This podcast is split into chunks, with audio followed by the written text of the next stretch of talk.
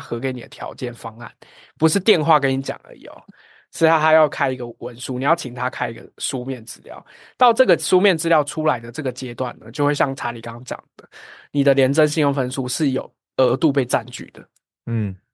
对，额度被占据。哦、会知道这件事情的原因，是因为我在转贷的时候，我是两家存款银在比，然后有一家为了要拿到我的那个核贷的的成果，他就跟我说，呃，那段那段他自然会失效，不用去取消。然后就在当天拨款下来的那一天，就打电话给我说，那个上面就写说，哎、欸，因为你的那个额度不足，所以不给贷，这样。嗯、然后我就打过去靠背那个业务，好机车哦，话术啊，都是他太菜。我觉得他太菜了，然后我就跟他，我就跟他们讲说，我觉得你们这样子有损我对你们的信任。对啊，对，操控。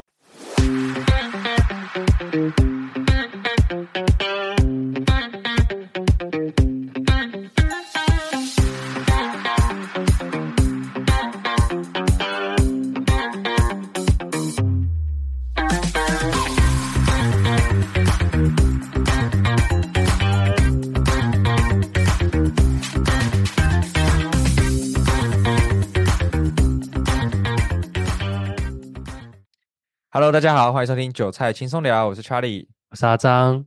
我是 Larry。耶，yeah, 这集呢又要来延续贷款这个话题啦。那呃上一集呢，Larry 聊了他在面对贷款的一些心态的转变。那这集我们来聊聊贷款到底有哪些种类，然后还要什么，就是有哪些操作是可以来进行的。那直接来请 Larry 分享吧。好，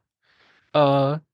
常见的贷款种类就是呃大概可以分成两大类。就是一个是有担保品的，一个是无担保品。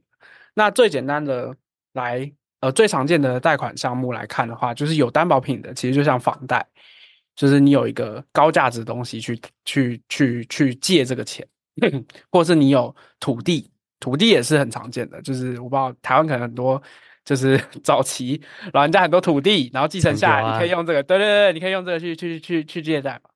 然后可能车也是一个，就是原车融资，这些也都有。当然，我觉得车它的条件就不同。那个那个可能有有担保品，就是看你这个担保品在银行那边的价值认定，跟它长期是不是有折旧风险这件事情，而去给你对应的现金跟利率。那无担保品的话，就是像可能讲信贷，其实老实说，学贷也是信贷的一环。嗯，认真要说的话，但是学贷条件真的真的是更好一点，没错，对对对，对。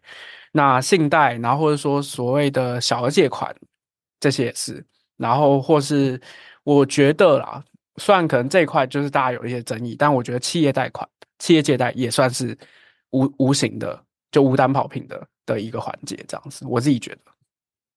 但不是每个人都有企业啊。对对对，最常见你大概可以分成就是有形无形，有有形就是房贷嘛，就一一般人生活会遇到的状况就是房贷，嗯，然后无形就是信贷，房贷无形就是信贷，大概是这两个类别这样子。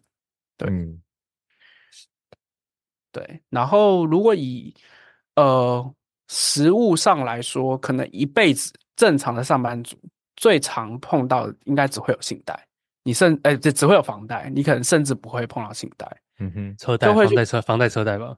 呃，车贷可能一般上班族也不见得会碰到，车贷利率都不太好。对，嗯，因为车贷利率不好。哦，所以一般一般车一般现在买车都是直接买了，直接现金买。呃，会啊，应该是说，哎，应该是这样讲，车贷会贷，但是不会用车子当资产再做去做抵押借贷。对。它有两个，就不不是以车子抵押，而是一开始贷款那种分期付款。对对对对对对对对对对对。那个那个比较像是分期分期付款，它不是我们讲可能车贷这种事情。车贷就是他，你你买特斯拉 Model 三然后你买了，你再去把你可能付了两百万，你要分几缴，然后再去把 Model 三再去抵押，再去借可能一百万出来，那后面的一百万就是车贷。哦，对对对对，大概是这种感觉。然后可能呃。对啊，一般上班族最多，我觉得，我觉得碰到房贷就是房贷、车贷啦，对啊，那个也算，因为那个也算车贷。我记得车子，诶，车子是缴头款吧，也是这样，也是缴头款了，对啊，对啊，所以其实是一样的，对，那个利率就还 OK。然后我刚才一，我刚才一开始的意思是，他就车子，因为房子可以拿去抵押嘛，那利率也是好的，对。可是车子拿去抵押，利率就不太不会太好，对对，因为车子是动产，而且它会折旧，所以在金融体系里面，它认列成资产的价值就比较低。对对，不像房子，基本上在台湾的房子基本上都是会增值的。这个这个部分就额外再往前拉一点概念跟大家分享，就是说，呃，银行刚讲有担保品这件事情是认定你的这个资产在不在你名下，而这个资产如果本身它身上有贷款，其实还是贷得出钱的。讲真的，就是像你的房贷，你现在有房贷，然后你过五年这个房子有增值，然后你还到一定的钱，这个房子有所谓的剩余价值，就扣掉它的债债务这件事情，它有所谓剩余价值。这个价值其实是你可以再拿这个房子去抵押的。不论是跟原银行抵押，还是说你去跟其他的金融机构抵押，它可以再贷一笔钱出来。对，但这些就是延伸的进阶型操作，嗯、我觉得倒没有到那么那个。对啊，这个有点复杂，我们真的要搞这个，我们请专家来来。那那我们来讲，一般像你像你呃，很多人可能就临时遇到一个周转啊，想要需要钱嘛，比如说过年嘛，嗯、要发个年终嘛，或者是或者或或或者是说发红包发红包，有有些人就是想要贷款去做投资。那通常是走信贷，那这个流程大概怎么样？其实这这个流程呢，呃，以上班族的视角来说，你其实通常会有所谓的新转户。我会建议所有的要做这件事情的人都先从新转户的银行先去询问。那流程会分成，就是你去啊，新转户，他都会在你的银行里面，可能大家都只看那个。每个月钱有没有进来嘛，或者转出转转账出去之类的，它里面还有很多服务，然后有所谓的贷款这个服务，你就是在里面按申请评估这件事情，就会有人打电话给你了，然后他会有一个银行专员，这个时候他讲话都会非常客气啦，先跟大家讲，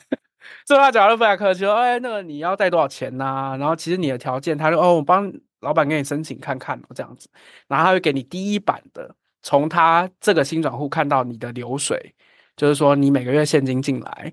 薪资进来，你的薪资水位多少？然后他会核一个额度给你。那这额度通常第一次核给你额度会小于我们上一集提到的 DBR 二十二倍这个这个 range，因为它通假设你是第一次做这件事情，它预设你其实没有评估过这件事情的风险，所以它不会核到满。那呃，同时它的第一次的利率通常不会太好，认真讲，认真讲。通常不会太好，然后合下来就是看你要不要接受。那你要接受，它这时候就会就是你要签呃线上，它就会有一个线上签署流程，然后隔一到两天，差不多他的钱就会直接拨补到你的银行里面，就是你可以自由运用的钱。哦、然后银行的账户里面就会对银行账户里面不用实体去，不用实体去，因为他需要你，他希望你借钱，所以他把这个流程做的很很顺，这样子。嗯，对。然后你的银行上面就会看到哦，我欠这个银行多少钱。然后每个月要还多少钱这样子，嗯，然后后面的程序就是大概会每三个月，其实银行会有所谓的利率调整，然后他就会寄一封信来，哎，那个利率调整，其实你一开始干根本看不懂，你只会看到后面哦，那我下个月要多还什么，多还多少什么钱？像前阵在升息的时候，那个时候就应该一堆人都很有感，就是你有房贷，你有信贷的，那个利率调整都蛮大的。对，嗯，那我觉得会很好奇，就是我要怎么去评估说。我到底能贷出多少多多少钱？就是信贷这件事情，他会看哪些？比如说像你刚才有讲到的新转户，还是说他会看哪些？比如说财力证明还是什么之类的？你那时候有提提交什么上去？实话说，那时候呃，之所以教大家用新转户的原因，是因为它原生那个银行的进出账就会有这些东西，就会它重点银行要看的，就是它当你申请呃银行端的流程这样，但你收到申请的时候。然后你跟他讨论完他的额度，然后呃，他就会在线上及时的去调联针，所以你就会有、哦、他会及时调联针，他会有一个照会的那个，就是知道他的银行在你的这个资料库里面大概是什么样的 tier，他可以核给你多少钱。对啊，它是调实际的联征，还是调你在银行里面？它有一个测算的哦，对啊，对啊，他通常是银行会有一个内算系统。你要，你要，对，你要，你要带我，对啊，对啊，对啊，他会没有？它会有 测算这个 range。OK，我自己觉得啊，如果你是第一次第一次做这个贷款，大概八九不离十，嗯哼，不会跟原本的联征差多少，所以我就会它是联征涨信用分数这件事情，然后跟你的月还款的金额，呃，就是你每个月进来的钱，他会抓一个比例说，哦，那你大概可以调多少，贷多少钱。然后去核给你这样子，对，然后呃，如果你是要申请非新转户的信贷，那你就需要提供你的薪资账户、薪资流水。薪资流水就是你你每个月进来多少钱嘛，你要薪资证明，那有些公司现在其实不给薪资证明啊，所以你要申请，或是你要截图你的那个新转户里面的东西，这些就相对麻烦。我那时候在申请转贷的时候，因为我都是申请非新转户，所以同时 在做这件事情上，呃，就会花比较多时间要先跟他证明说，我其实是有这个偿债能力，因为他原本跟你并没有太多往来，所以他没有办法评估这样子。对，那你给了什么？我那时候贷的时候转贷的时候是给薪资证明啊，然后给转贷的就我现在的手上贷款记录嘛，然后跟我连续三个月的缴款记录这些。哦，就缴款记录，然后薪资证明就是请公司开一个单子，还是哦，我我们公司我们公司有给，但有些公司没给了。所以没给了他就你就要需要开，然后他就有些会计就很急吧，就会问你说，哎，那你为什么要开这个啊？这样，哎，真的有，真的有，真的有，真的有，真的有。那那那你刚刚说，你刚刚说就是在贷款的时候，银行都会很客气。那你有遇过银行不客气的时候吗？就是你银行不客气的时候，就是呃，比方说，我有听说啦，但老实说，因为我的我的状态，我好像没有碰过银行不客气。因为我要转贷的时候，其实我还是先有照会过。因为你是需有需求的，我有照会过原本的银行。OK，嗯，我是先问哦，嗯，然后他真的他就给三趴，我想说干傻小，我这一年都要给你钱哎，就是我心里就想说没有可能，我去其他不能做嘛，所以我就那时候就有做，所以我没有遇过银行对我不客气，但银行对你不客气的时候，就是哎，你钱没缴，或是你。呃，这个月你跟他讲说，我想要呃合并什么，下个月再缴，有这种有其实有这种客客制化服务了，就是你你这个月缴不出来，但你预期下个月缴得出来，你想要合并到下个月，所以你就请他算一个额外增加的这个这个钱多少这样子，类似这样，嗯、就类似巡卡巡的感觉啦，嗯、对对对对但是这个就很特定，因为他银行端的。就你想，他也是工作人员嘛，他也是上班人，他就觉得干你是不是他妈缴不起、缴不缴缴不出钱，然后他就会比较严厉这样子，对对对，类似这样子，对对对。然后呃，再讲到就是申请贷款薪转户，其实是一个好处，是一个好好的标的之外，另外也建议大家可以去往纯网银申请。就是我自己体验下来，我觉得。呃，实体分行传统金融它有它的好处是，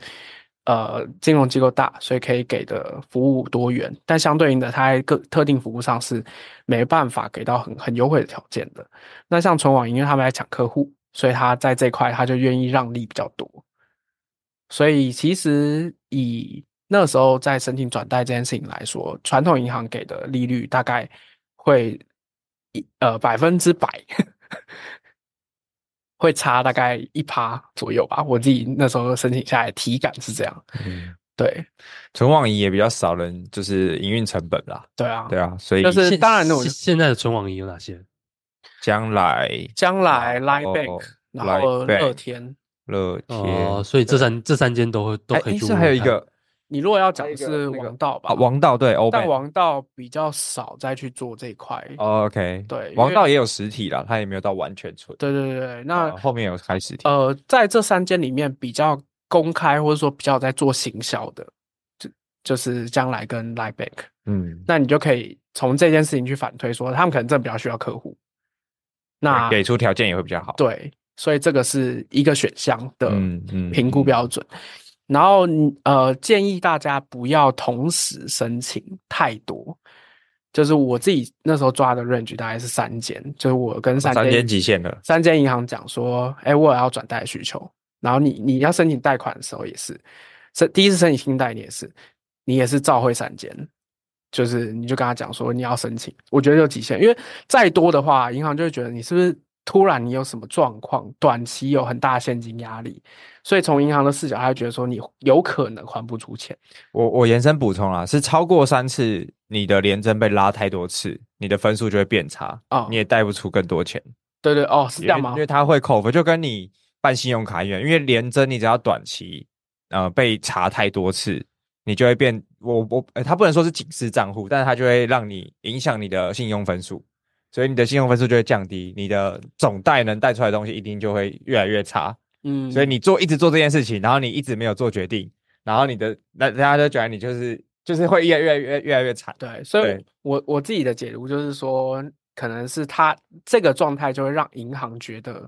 就当他去查你廉政的时候，他就会觉得说你是不是短期有很大的资金需求，所以他可能给的条件就相对不好。因为其实你就就算多查，你真的能贷出来的总额也也不会差到哪里去，因为他就是用你收入的那个二十二二十二倍去算嘛。对，所以他也会遇到一个情况，就是呃，你跟 A 银行去问完了，或是去调完了。但他会先在你的联征名额里面把那个额度卡住，对，然后你就去问 B 银行，那 B 银行真的要去查呢，或者他要核，那他也你真的要放放款下来的时候，你要请 A 银行先把那个额度放出来。他才可以从 B 银行这里贷下来，没错，不然你的因为因为那个你联征的额度就是就是你的信用额度是固定的，假设你可以贷一百万，哦、这一百万各各个银行都是对银行，只是他只要查了联征，他就会先把额度占住，因为他也不想要被别人卡，被别人切走，对，所以你就算多问了，他也会看到说，哎、欸，你的上一家就在那一家嘛，你在 A 银行里面已经被他占走七十了，对，啊，我现在这边没办法帮你贷，除非你要先